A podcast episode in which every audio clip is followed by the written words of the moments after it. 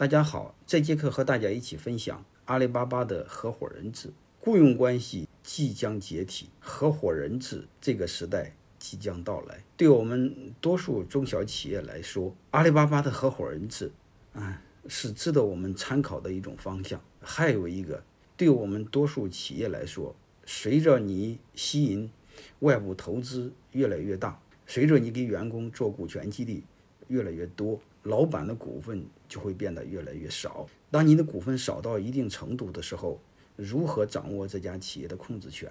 阿里巴巴的合伙人制也是我们很多老板啊学习的参照的一个内容。所以今天呢，我就和和大家一起一起解读一下阿里巴巴的合伙人制。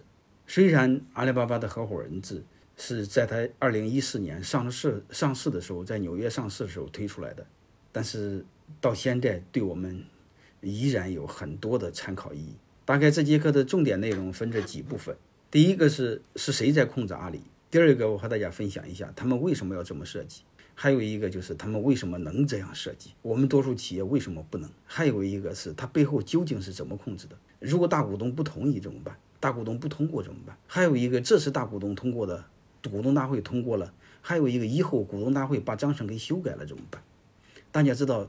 大于三分之二表决权的股东同意是可以修改章程的。还有一个，他为什么要选择美国上市，在香港不可以吗？再还有一个，谁是阿里的合伙人？啊，合伙人制真正有什么好处？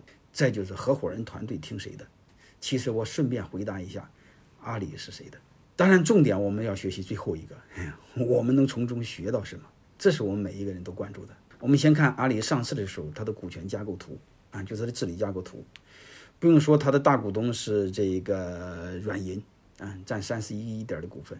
第二股东是雅虎，好吧，再就是其他投资人，嗯嗯，再就是马云只有七个点，七点四，嗯，但上市之后只有六点八，啊，七点二了。上市之后只有七点二。然后再就是这个经营层，二十四，最右侧这一列是它的支付宝。你会发现，支付宝和阿里巴巴一毛钱关系没有，它只和马云和谢世煌有关系。有机会我重点讲支付宝。还有马云、阿里巴巴的股权架构设计，我再讲它。今天讲的合伙人制，我就不再讲它。嗯，只是大家注意，支付宝和阿里巴巴一毛钱关系没有。只能说他俩都有一个爹，但俩他俩不是一家。我们再看另外一个，因为阿里是一四年上市的，所以这些年当中它有什么变化没有？我们看一下，好吧？其实变化不是太大。啊，唯一的变化呢，就是社会的机构、社会资本在变得越来越大，阿里团队的持股股份比例在越来越小啊，包括马云的股份比例也越来越小。上市的时候的七点四，现在马云只有六点二，蔡崇信只有二点二。其实你这个大家知道不知道都无所谓啊。这个背后不是太大的变化。阿里巴巴两千零七年在香港上市，二零一二年退市，一四年在纽约上市，一九年在香港又重新上市，大概是这么个过程。我们重点讲一四年在纽约上市的时候，它的合伙人制；后来在香港上市，依然推行的是合伙人制，它基本上没有变化。我们重点看一下阿里的合伙人制，然后我们这个结论其实就一个，根据刚才那些。刚才那两个分析，阿里的股东的变化。刚才那个马云的是阿里的单一大股东。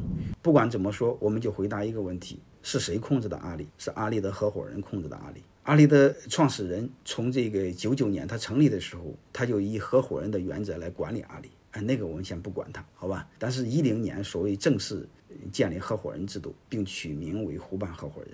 但是这些其实是在喊，真正以文件的推出。写在章程里边，还是在二零一四年，就是在纽约上市那个过程。我们虽然知道阿里是由阿里的合伙人来控制，那究竟合伙人怎么控制的阿里？背后是怎么设计的？我们现在就讲。我们先分析一下，就是第二部分，就是他为什么要这么设计？还有一个就是他为什么能这么设计？我们先分析背后一个背景啊，这个对我们多数老板背后是有参照意义的。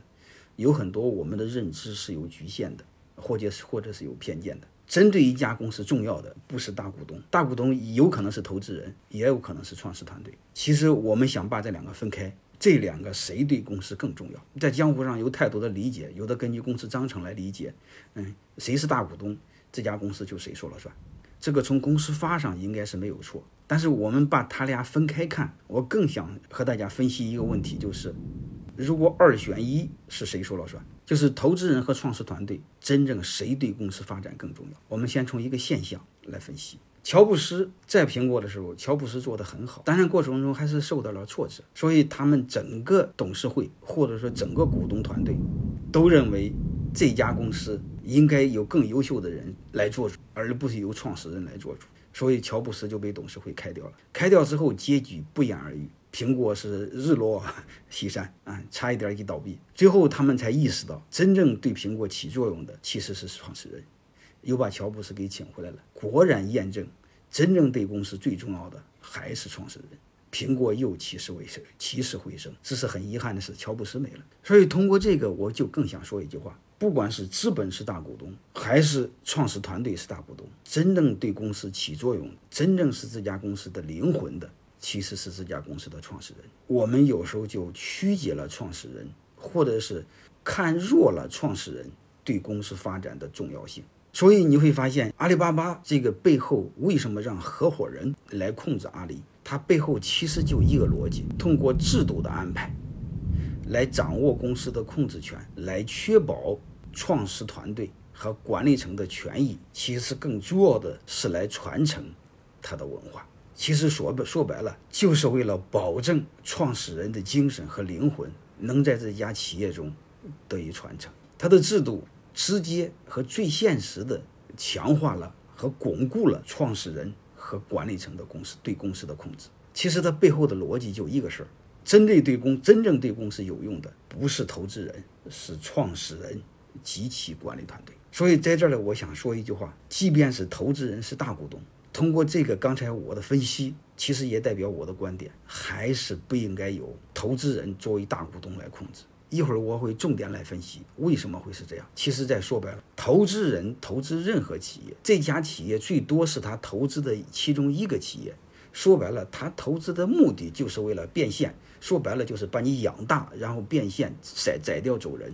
他的目的就是养猪。但是你会发现，创始团队、创始人和和后以后的管理者，这帮伙计一辈子就经营这一个事儿。他拿企业会当儿子养，因为他没有别的出路。也没别的选择，说白了，他代表他的生命，他把一辈子的心血就搭了进去，他没别的选择，也没别的退路。所以我想说，对公司真正重要的就是创始人，其次是传承创始人精神的管理团队。这一点我们永远要记住，这对我们企业的传承有非常重要的意义。因为不然的话，这个东西你转不过来，你就面临着传承时候你会选，你说你没让投资人控股，将来你把企业交给你儿子了。结果你儿子啥不懂，从或者从国外留学回来是个外行，但是你把权利给了他，他传承不了，只是你生物上的基因，他没传承你企业管理中的基因，照样会把这家企业给毁掉。所以太多的二代接企业，把企业毁掉了，比比皆是。其实背后也就这么个逻辑。